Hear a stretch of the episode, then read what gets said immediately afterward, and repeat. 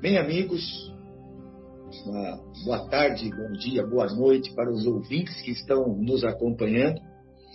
Estamos, vamos iniciar agora a segunda parte do nosso programa, Momentos Espirituais, onde fazemos a leitura, a interpretação e comentários de um livro. E o livro que nós estamos tratando é justamente o livro Há Dois Mil Anos, é, escrito por Francisco Xavier, médium e ditado pelo Espírito de Emmanuel.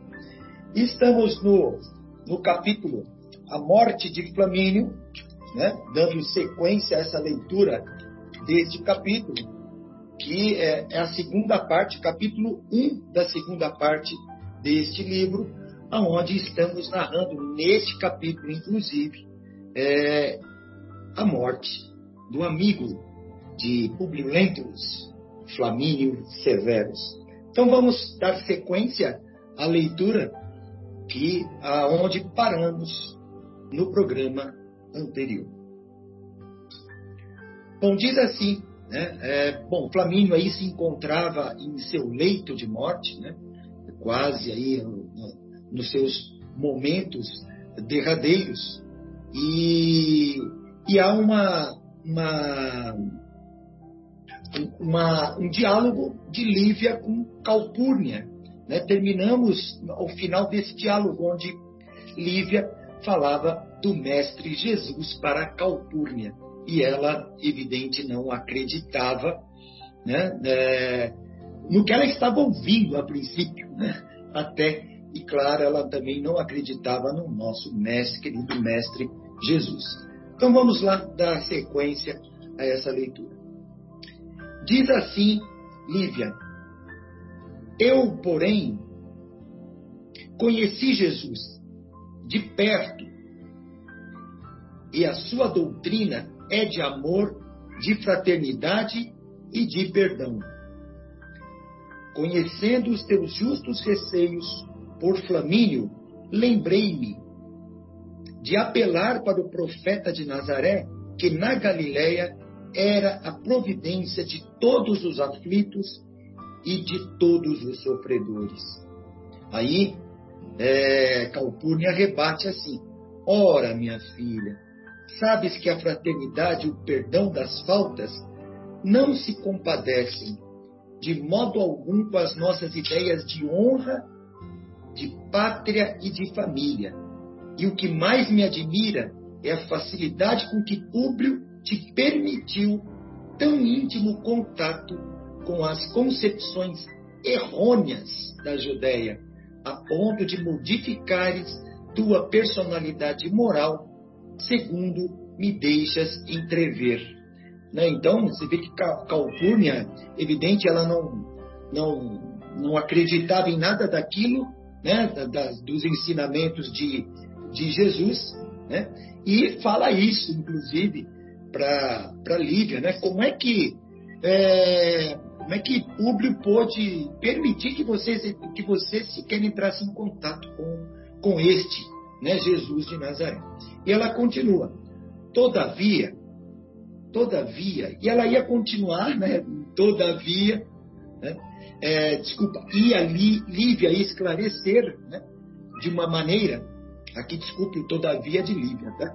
E a Lívia esclarecer de uma melhor maneira os teus pontos de vista com respeito a este assunto, quanto quando Agripa entrou inopinadamente no gabinete, exclamando com a mais forte emoção: Minha mãe, venha depressa, muito depressa, meu pai parece agonizante.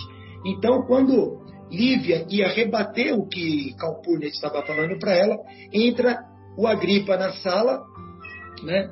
É, o Agripa na sala pedindo para que elas fossem com urgência no quarto de, de Flamínio. Num átimo, ambas, ou rapidamente, né? É, num instante, ambas penetraram no aposento do moribundo, que tinha os olhos parados como se fora acometido inesperadamente de um delíquio irrefreável.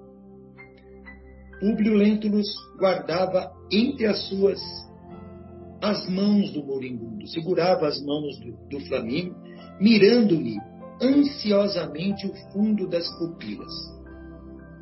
Aos poucos, porém, o tórax de Flamínio parecia mover-se de novo aos impulsos de uma respiração profunda e dolorosa. É, ele estava ali nos seus últimos momentos, nos últimos respiros. Né? Em seguida, os olhos revelaram forte clarão de vida e consciência, como se a lâmpada do cérebro se houvesse reacendido num movimentado derradeiro.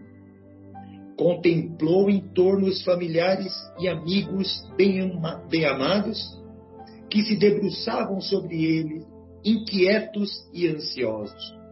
Um médico muito amigo o assistia invariavelmente, compreendendo a gravidade no momento, retirara-se para o átrio, enquanto em volta do agonizante somente se ouvia a respiração opressa dos nossos conhecidos dessas páginas. Então, neste momento, o médico até se retirou do recinto, porque ele sabia que aqueles eram os últimos momentos e, e Flamínio iria ali é, se despedir, estava se despedindo daqueles é, queridos e amados amigos e familiares. Né? Então, aqueles eram os últimos, realmente os últimos momentos de Flamínio. Vamos ver agora quais os acontecimentos, os próximos acontecimentos. É Vera, você ou Mauro? Sou eu, Marcos. A joia, Maurão. Vamos lá, vamos ver o que aconteceu então. Então, continuando a, a narrativa aí, uhum. é, Flamínio passou o olhar brilhante e indefinível por todos os rostos, como se procurasse mais detidamente a esposa e os filhos, exclamando em frases entrecortadas: Calpurnia, estou na hora extrema e dou graças aos deuses por sentir a consciência desanuviada e tranquila. Esperar-te-ei na eternidade, um dia, quando Júpiter houver por bem chamar-te para meu lado. A veneranda senhora ocultou o rosto nas mãos, dando expansão às lágrimas, sem conseguir articular palavra. Não chores, continua Flamínio, como a aproveitar os momentos derradeiros, a morte é uma solução quando a vida já não tem mais remédio para as nossas dores. E olhando ambos os filhos, que o contemplavam com ansiedade, de olhos lacrimejantes, tomou a mão do mais moço, murmurando: Desejaria, meu Plínio, ver-te feliz, muito feliz. É intenção tua desposares a filha de Sálvio, Plínio compreendeu as alusões paternas naquele momento grave e decisivo, fazendo um leve sinal negativo com a cabeça, ao mesmo tempo que fixava os olhos grandes e ardentes em Flávia Lentúlia, como a indicar ao pai a sua preferência. O moribundo, por sua vez, com profunda lucidez espiritual dos que se aproximam da morte, com plena consciência da situação e de seus deveres, entendeu a atitude silenciosa do filho estremecido e, tomando a mão da jovem, que se inclinava afetuosamente sobre o seu peito, apertou as, mão de, as mãos de ambos de encontro ao coração murmurando com íntima alegria. Isso é mais uma razão para que eu parta tranquilo. Tu, Agripa, hás de ser também muito feliz. E tu, meu caro Públio, junto de Lívia haverás de viver. Todavia, um soluço mais forte escapara-lhe inopinadamente e a sucessão de síngultos violentos e dolorosos obrigou-o a calar-se, enquanto Calpurnia se ajoelhou e lhe cobriu as mãos de beijos. Lívia, também genuflexa, olhava para o alto como se desejasse descobrir os seus arcanos. A seus olhos apresentava, apresentava-se aquela câmara mortuária repleta de vultos luminosos e de outras sombras indefiníveis que deslizavam tranquilamente em torno do moribundo. Orou no íntimo de sua alma, rogando a Jesus força e paz, luz e misericórdia para o grande amigo que partia. Nesse instante, lobrigou a radiosa figura de Simeão, rodeada de claridade azulina e resplandecente. Flamínio agonizava. Interessante aqui, nesse final, que eu já vou passar para a Vera, a, a, a, a luz que a Lívia tinha, né? Ela estava tão envolvida no amor de Cristo, naqueles ensinamentos, e ela tinha realmente se transformado, né? que naquele momento de transição da vida carnal para espiritual do Flamínio, ela consegue ver a figura radiosa de Simeão e de outras entidades que estavam ali presentes naquele momento, né? Então, achei interessante essa parte aqui, que o, o nosso amigo Emmanuel relata, né, que a, a esposa dele, naquele momento da sua existência, tinha uma lucidez espiritual tão grande, né, que ela conseguia lobrigar entidades amigas que estavam ali naquele momento dando suporte à, à transição do Flamínio, que era um grande amigo do Emmanuel. Né? do Públio naquela época. Então aí a, a nossa querida Vera continua esse último trechinho desse capítulo, né? É. Que é da morte do Flamengo. Né, Mauro, aqui deve mostrar também a possibilidade mediúnica dela também, né? Ah, certamente. Né? Conseguia ver, né? Tanto que fala assim, engraçado, fala aqui um pouquinho que você deu aqui, ela tentava descobrir os seus arcanos, né? Ela olhando tudo aquilo lá, né? Como tentar entender tudo isso. Mas vamos Vamos não perder o ritmo aqui desse momento aqui derradeiro. À medida que transcorriam os minutos, os olhos se lhe tornavam vítreos e descoloridos. Todo o corpo transudava um suor abundante, que alagava o linho alvíssimo das cobertas. Lívia notou que todas as sombras presentes se haviam também ajoelhado e somente o vulto imponente de Simeão ficara de pé, como se for uma sentinela divina, colocando as mãos radiosas na fronte abatida do moribundo. Notou então que seus lábios se entreabriam para a oração, ao mesmo tempo que doces palavras lhe chegavam nítidas aos ouvidos espirituais. Olha só. Né? E aí, a, a prece é o Pai Nosso. Pai Nosso que estás nos céus, santificado seja o vosso nome Venha a nós o vosso reino de misericórdia e seja feita a vossa vontade, assim na terra como nos céus. Nesse instante, Flamínio Severus deixava escapar o último suspiro. Marmórea palidez lhe cobriu os traços fisionômicos, ao mesmo tempo que uma infinita serenidade se estampava na sua máscara cadavérica, como se a alma generosa houvesse partido para a mansão dos bem-aventurados e dos justos. Somente Lívia, com a sua crença e a sua fé, pôde conservar-se de ânimo sereno entre quantos a rodeavam no doloroso transe. Publio Lentulus, entre lágrimas comovedoras, certificava-se de haver perdido o melhor e o maior dos amigos.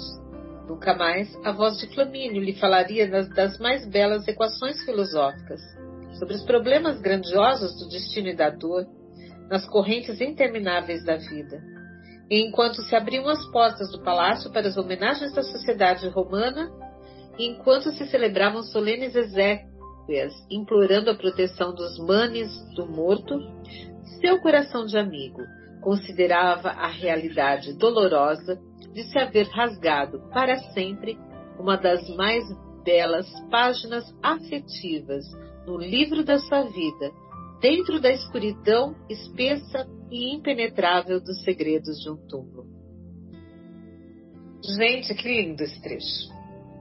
esse trecho é muito poético e assim a gente consegue sentir a emoção de Emmanuel falando aqui da morte do amigo dele. Olha, eu tô até arrepiada, gente.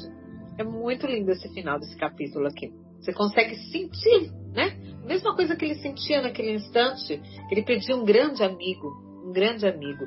Eu vou ler esse trechinho aqui de novo, que fala assim: olha, enquanto se abriam as portas do palácio para as homenagens da sociedade romana, enquanto se celebravam solenes exéquias, implorando a proteção dos manes do morto, seu coração de amigo considerava a realidade dolorosa de se haver rasgado para sempre uma das mais belas páginas afetivas no livro da sua vida, dentro da escuridão espessa e impenetrável dos segredos de um túmulo.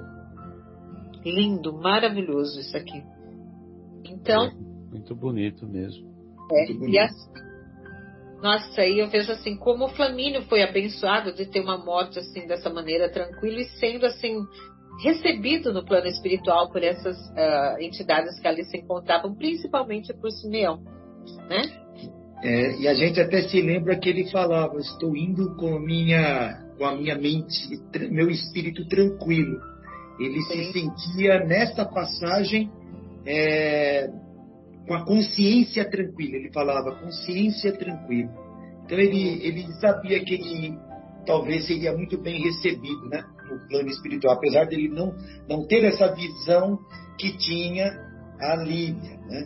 Ele ainda adorava os deuses, mas ele, ele no diálogo dele, ele já imaginava a, no desencarne como seria a vida dele no mundo espiritual. Muito bonito mesmo esse trecho. E com a morte de Flamínio, a gente encerra essa, esse primeiro capítulo aqui, né? Uh, e foi longo, foi bem longo, mas a gente acaba aqui agora com esse, esse trechinho aqui. Então, nós estamos gravando esse programa de hoje, né? Queria só comentar uma curiosidade com vocês, né? Me passou, acho que antes de ontem, que é, na semana, nessa semana que se passou, foi data em que foi a morte de Chico Xavier. Né? Eu estava pensando, nossa, né? Gente, vamos pensar comigo, meus amigos aqui presentes, né? Vamos. Chico escreveu mais, psicografou mais de 500 livros, né? 500 livros. Quanto? Não sei exato. Quando, quando da morte dele é 514, mas depois acho que fizeram alguns póstumos, não sei em que número está isso. Se alguém tiver exato, pode comentar aí. Mas eu estava fazendo um cálculo agora, né? Falei, vamos por 500 livros, né? Gente, se a gente lê um livro, lê muito, um livro a cada 10 dias. São três livros no mês. Eu vou precisar de 15 anos para ler toda a obra de Xavier. Se eu conseguir ler três livros no mês, porque são livros, às vezes, robustos, né? Que às vezes não, você não só se você se dedicar muito para ler, mas assim, no nosso dia a dia, eu não vejo, quem sabe quando eu aposentar, se eu tiver a dádiva ainda de ficar mais 15 anos viva depois da aposentadoria, eu consiga ler toda a obra mediúnica de Chico Xavier, né? A obra dele. Que, que incrível, né? E ele, ele psicografia, ele escreveu tudo isso e a gente, se a gente só fosse ler, a gente levaria uma média aí de mais, bem mais de 15 a 20 anos para a gente ler toda a obra dessa pessoa incrível que foi Chico Xavier, né? Esse é. espírito é. Passou por aqui. Né? Fez 20 anos do desencarne dele, né? Foi, assim, foi em 2002, né? fez, este ano foi, fez 20 anos do desencarne. Mas o mais impressionante, né, é, Vera, você até é bem pertinente esse, essa observação, levaria mais de 15 anos para nós lermos né, o livro. E ele escreveu os livros, né, escreveu. Numa observação que eu faço sempre, eu ouvi uma, uma, uma entrevista do Jô Soares, né? O Jô Soares é uma pessoa super culta. Ele é muito culto. Ele fala oito línguas, se eu não me engano, sete ou oito línguas. Escreveu livros sensacionais. Ele escreveu um livro chamado O Xangô de Baker Street, que é, eu acho que, o livro mais famoso dele. E ele diz o seguinte: ele demorou um tempão para escrever esse livro. Só que o último capítulo, ele não conseguia fechar a história. Ele não, não conseguia fechar a história. No último capítulo, ele falou que ele levou acho que uns seis meses para tentar desvendar, o, o, a, fechar a história. Né? Não conseguia. Senão ele ia continuar com o livro por resto da vida. Então ele tinha que fechar aquilo, ele não conseguia. Ele levou um tempo enorme para escrever um livro. Um livro. Né? É, esta obra, há dois mil anos, é, eu não me lembro exatamente, mas Chico escreveu em, em um mês uma história maravilhosa, maravilhosa, um romance sensacional, maravilhoso, claro, ditado pelo grande espírito de Emmanuel. Então, é uma obra psicografada. Chico fala que não é de autoria dele, evidente. Ele apenas foi o mecanismo que escreveu. Mas esse ditado, ele aconteceu num curto espaço de tempo, numa história maravilhosa. E aí que a gente acredita mesmo na, no intercâmbio do mundo espiritual com, com, com nós, encarnados, né? Porque uma obra dessa, maravilhosa, né? Eu não estou querendo comparar com, com Jô Soares, que é uma pessoa super culta. Chico era uma pessoa simples, né? Claro, educado, alfabetizado, fez faculdade, enfim, né? fez os seus cursos técnicos, mas uma obra é, me perdoe, Jô Soares, né? mas uma obra maravilhosa, escrita num curto espaço de tempo por um espírito de alta envergadura. Só, só, né? só corroborando o que você falou aí, Marcos, eu há muito tempo atrás já ouvi uma entrevista, não sei de quem, não me lembro, né? Justamente falando sobre esse assunto, de algumas pessoas contestarem a comunicação dos espíritos, né? Falando que aquilo que o Chico escrevia não era era coisa da cabeça dele que ele escrevia e não tinha nada a ver esse negócio de espírito, que isso não existia. Interessante que aí, o, aí essa pessoa que fez o comentário fez esse cálculo, como você falou. Falou, Poxa, imagine se ele mesmo que escrevesse, né? Se cada livro leva aí, pelo menos pelos, pelos é, escritores famosos e conhecidos, pelo menos um ano, dois anos, tem livros que levam três a quatro anos para serem escritos, né? Digamos, uhum. que, digamos que o Chico tivesse muita agilidade e conseguisse fazer não em quatro anos, em três, mas em um ano então ele teria que ter vivido aqui na Terra pelo menos uns 550 anos para escrever todos os, é. os, livros que ele escreveu, né? Então, e você é. falou dessa conta aí do Jô Soares, né? Eu me lembrei desse detalhe, né? Não, não há a mínima dúvida, né? Sobre isso. Não, e o incrível é que Chico escreveu muito rápido essa obra, né? Então ele, ele claro, foi ditado para ele, ele escreveu a obra né? e praticamente sem ver o que estava escrito. E, e, uma outra curiosidade também de Chico Xavier. Eu não lembro que obra, se vocês se lembrarem, até bom vocês até né, me ajudarem nessa lembrança. Se o Marcelo estivesse aqui, provavelmente estaria para lembrar. Tem uma obra que Chico começa a se envolver com o personagem, né? É, psiquicamente, né? Emmanuel ditando e ele começa, de certa forma, a querer pensar como é que seria o próximo capítulo, a se envolver com o personagem. O que fez Emmanuel? Isso é contado pelo Chico. Começou a ditar tudo fora de ordem. Todos, todos, então Chico não entendia mais a história porque ele começou a ditar as folhas todas ao contrário, uma folha um, atrás da outra. Tal. E no fim do livro, Aí ele fala para Chico: agora vamos colocar as folhas na devida ordem. Porque Chico não podia mais entender o que estava se passando, era uma confusão só, mas ele ia ditando.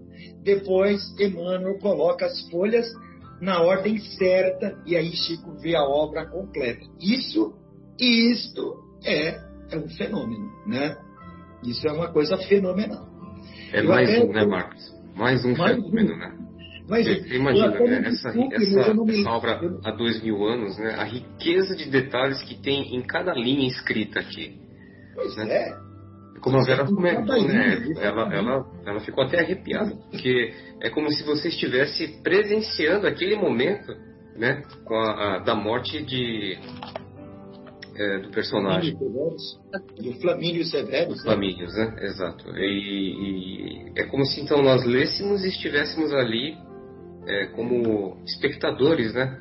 Tamanha a riqueza de detalhes do ambiente, da disposição do, do moribundo, é, dos familiares que estão no seu entorno.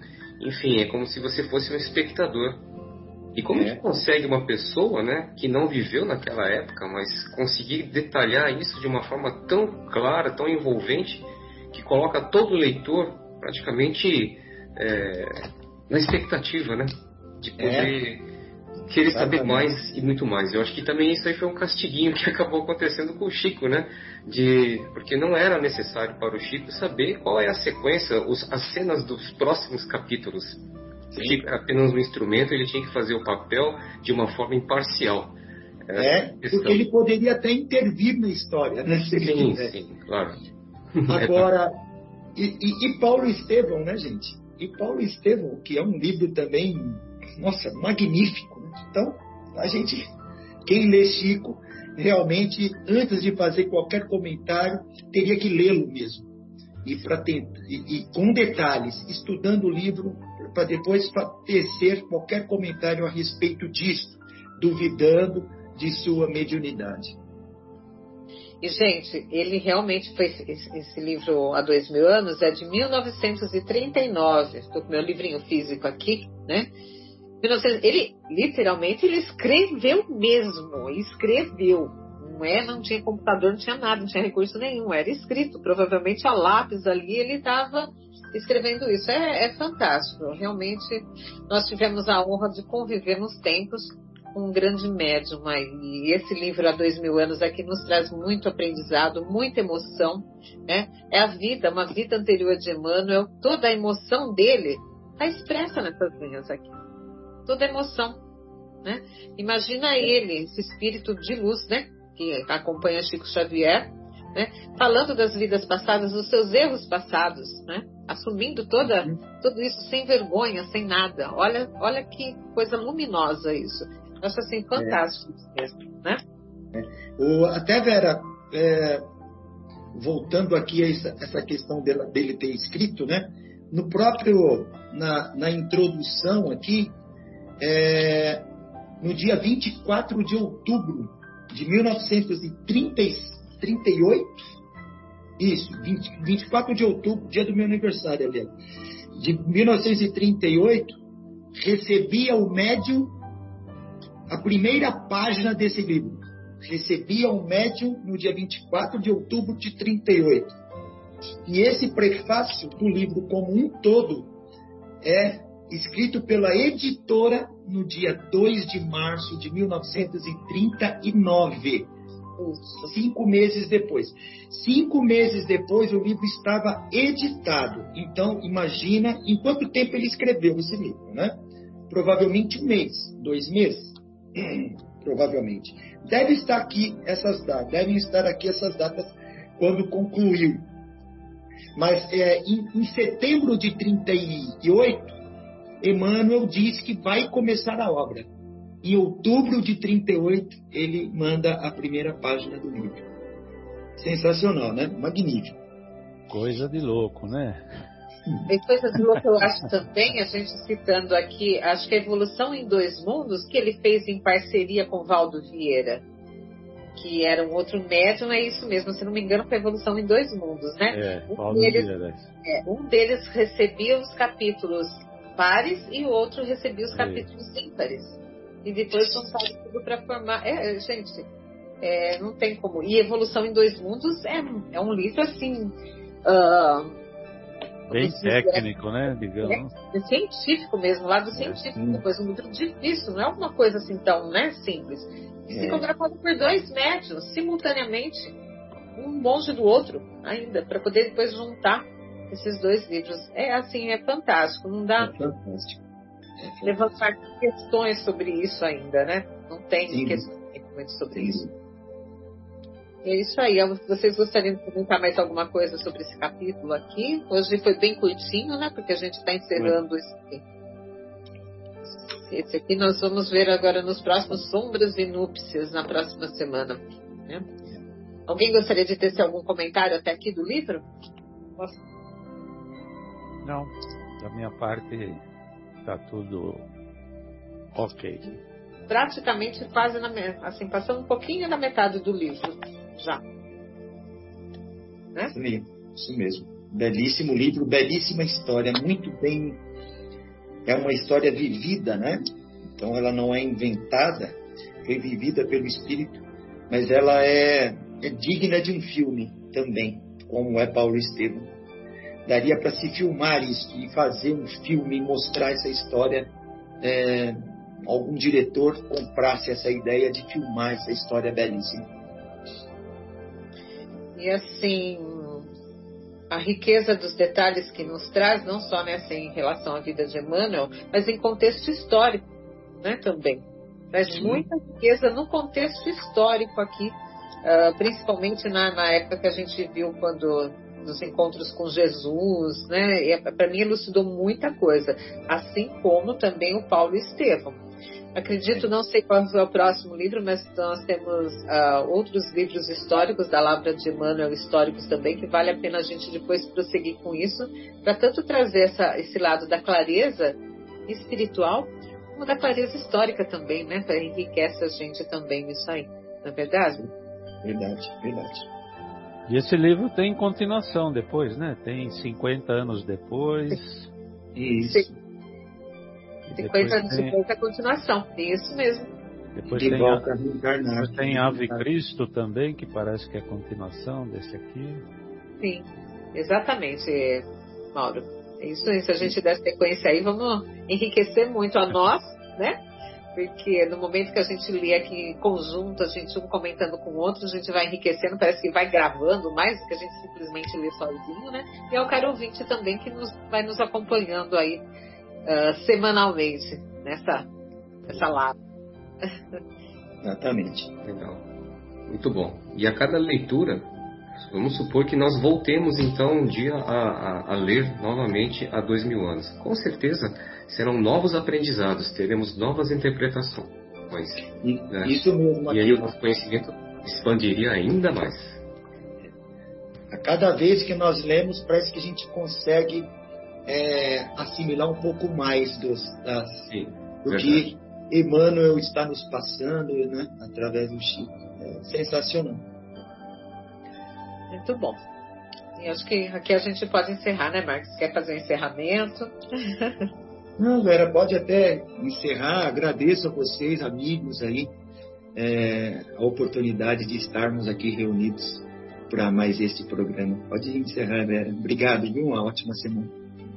Que a gente tenhamos todos nós uma ótima semana, muita luz, muita paz, como a gente falou tanto da paz agora uh, na primeira parte, né? Nós precisamos dessa paz, todos precisam, o mundo precisa dessa paz, mas como eu disse, primeiro busquemos a nossa paz íntima, a nossa paz interior, para que a gente possa trazer o equilíbrio, né? Deixar que o amor transborde de nossos corações com isso. E se de repente você, meu querido ouvinte, se encontra numa fase difícil, conturbada, não consegue encontrar essa paz sozinha, procure ajuda, procure auxílio. Procure os seus amigos, se não encontrar apoio nos seus familiares, procure uma igreja, uma religião, porque, como uh, Emmanuel nos respondeu no Consolador, precisamos ainda muito da fé, da fé para nos sustentar. Então, a todos uma ótima semana e até o próximo programa Momentos Espirituais, feito com muito carinho pela equipe do Centro Espírita Paulo de Tarso. Abraço a todos, muita luz.